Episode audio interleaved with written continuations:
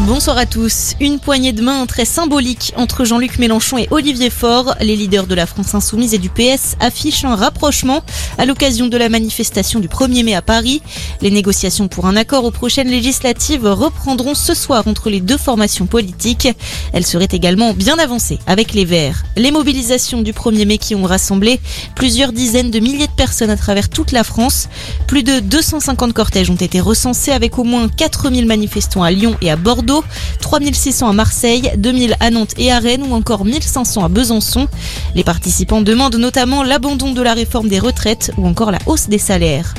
Dans le reste de l'actualité, l'évacuation des civils se poursuit à l'usine Azovstal de Mariupol, annonce aujourd'hui de l'ONU. La Russie avait annoncé plus tôt aujourd'hui qu'une cinquantaine de personnes avaient déjà pu quitter le site où sont réfugiés les derniers soldats ukrainiens. Une opération coordonnée avec la Croix-Rouge. En France, procès prévu le 19 septembre pour le drame de Mias. On l'a appris aujourd'hui, la date a été fixée vendredi dernier. Trois semaines d'audience sont prévues pour juger la conductrice du bus scolaire, cinq ans après le terrible accident avec un TER dans les Pyrénées-Orientales. Six collégiens avaient perdu la vie et 17 autres avaient été blessés.